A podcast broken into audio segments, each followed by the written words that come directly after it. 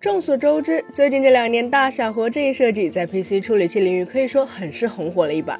先是英特尔的十二代、十三代酷睿，凭借着大小核设计，在性能和能效比方面成功翻盘，取得了市场口碑上的主动性。与此同时，虽然 AMD 此前一直声称自家产品使用的是全大核设计。但用过锐龙旗舰系桌面版 CPU 的朋友，想必就会知道，在其八核以上的版本中，CPU 运行频率就可以很明显的看出被分为了一高一低两组集群，而不像以往那样，所有核心的频率都完全同步调整。这还没有完，在配备了额外 L4 缓存的锐龙七千系 X3D 版本里，7950 X3D、7900 X3D 等双 CCD 型号，实际上都只有一个 CCD 是连接到额外缓存的。为此，AMD 还与微软合作，在最新版的 Windows 系统里，针对两种 CCD 核心簇的性能高低差异进行了专门的优化。其实，这也是变相的大小核设计。甚至根据日前的相关爆料显示，在下一代的 Zen 五架构里，AMD 方面可能也会转向更典型、差异更大的大小核设计，彻底拥抱这一新的 CPU 设计思路。话虽如此，但也不是说所有的 PC 处理器都在拥抱大小核。特别是对于英特尔来说，前不久他们刚刚发布了面向超高端 PC 用户、高性能工作站的 Xeon W 系列多核处理器，以及全新的第四代至强可扩展服务器处理器家族。但也正是因为如此，令大小核设计受到了一些用户的质疑。首先，让我们来看看英特尔此次的新品，其中以距离普通消费者最近、定位顶级发烧友、高性能工作站的 ZM W 三四零零系列为例，其拥有多达五十六核心、一百一十二线程的规格，同时其中的一些型号甚至不锁定背屏，允许用户自由超频使用。再配上八通道、最高六千八百兆赫兹的内存支持，使得它在多任务处理、高性能计算、专业内容创建，甚至是超高分辨率的游戏性能上。都将普通的十三代酷睿 i9 远远甩在了身后。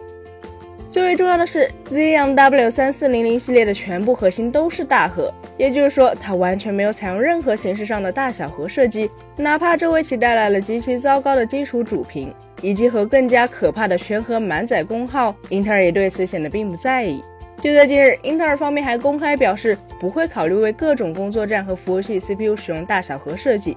取而代之的是，他们会将 P1 核分别保留在单独的服务器 CPU 中，也就是说，英特尔只打算推出全大核或全小核的 Xeon，而不会有像家用处理器那样去混搭。为什么服务器工作站的 CPU 不使用大小核设计？要弄明白这件事儿，就需要去对比家用电脑和服务器工作站在配置方式、使用场景以及使用需求上的几大重要差异。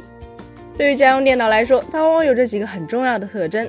首先是消费者在购买时往往不能完美估计自己的算力需求，其次是常常有同时运行多种不同类型程序的需求，最后同时也是最关键的一点，那就是通常只有一颗 CPU。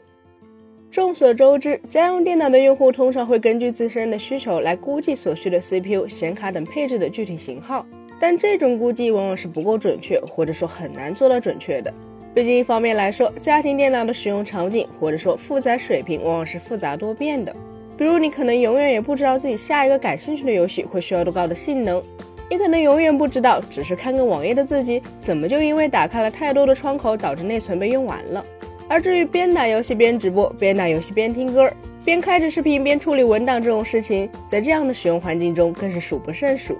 在这样的情况下，大小核的混合架构对于这类用户就显得很有意义了。首先，大小核可以有效的应对多任务需求，比如一边打游戏一边开直播，此时游戏可以跑在八核心、十六线程的大核部分，剩下的小核则足以带动语音直播、网页浏览器等周边应用。其次，大小核可以很好的提升电脑的能效比，当用户仅仅只是在执行一些特别轻负载的任务时，CPU 就可以完全置于小核心运行，会起到显著的省电作用。最后，大小核还在有限的成本前提下，尽可能提升了 CPU 整体的多任务能力，使得其能够应对各种弹性变化的负载。说的更直白点儿，就是用更低的价格实现了更高的线程总量。但相比之下，服务器工作站所面临的情况可以说就恰好是完全相反的。一方面，服务器工作站的性能需求、工作负载，往往是在设备采购设计时就已经确定下来的事情。也就是说，对于这类电脑而言，它们注定在第一次开机后便会持续处于接近满载的状态，既不需要考虑什么降频省电，更不可能会有 CPU 空转的情况，并且这对于企业来说反而是在亏钱。另一方面，对于服务器工作站内部的单一一颗 CPU、单一一个计算节点来说，它所运行的程序种类在一段时间内可能都是相对固定，甚至可能是完全不变的。比如，可能需要持续个几天，甚至几周来处理某个物理模拟、科学计算项目，或者需要连续开机好几天，一直在进行某个视频的渲染。在这个过程中，CPU 实际所有的性能都会被用于一个程序，因此全大核的架构能够充分保障项目的负载被平均分配到每一个核心。而相对的来说，在家用电脑上可以处理其他程序的小核，此时却反而就没有必要存在了。最后也是最重要的一点在于，服务器工作站有着比家用电脑高得多的成本上限，好得多的供电设计，以及强得多的散热配置。别说是单 CPU 一千三百瓦了，就算存在单颗两千瓦的 CPU，对于这类电脑来说，也绝不算解决不了的问题。更何况在那些超大型服务器上，就算是真想要同时运行多个不同种类、不同需求的程序，也只需要再多装几颗、几十颗乃至几万颗新的 CPU 就行。反正计算资源多的是，压根儿就没必要靠小核心这种东西来实现有限成本下的性能增益。本期节目就到这里了，更多精彩大家可以关注我们三一生活的官网和全民大同账号查询更多信息。咱们下期再见，拜拜。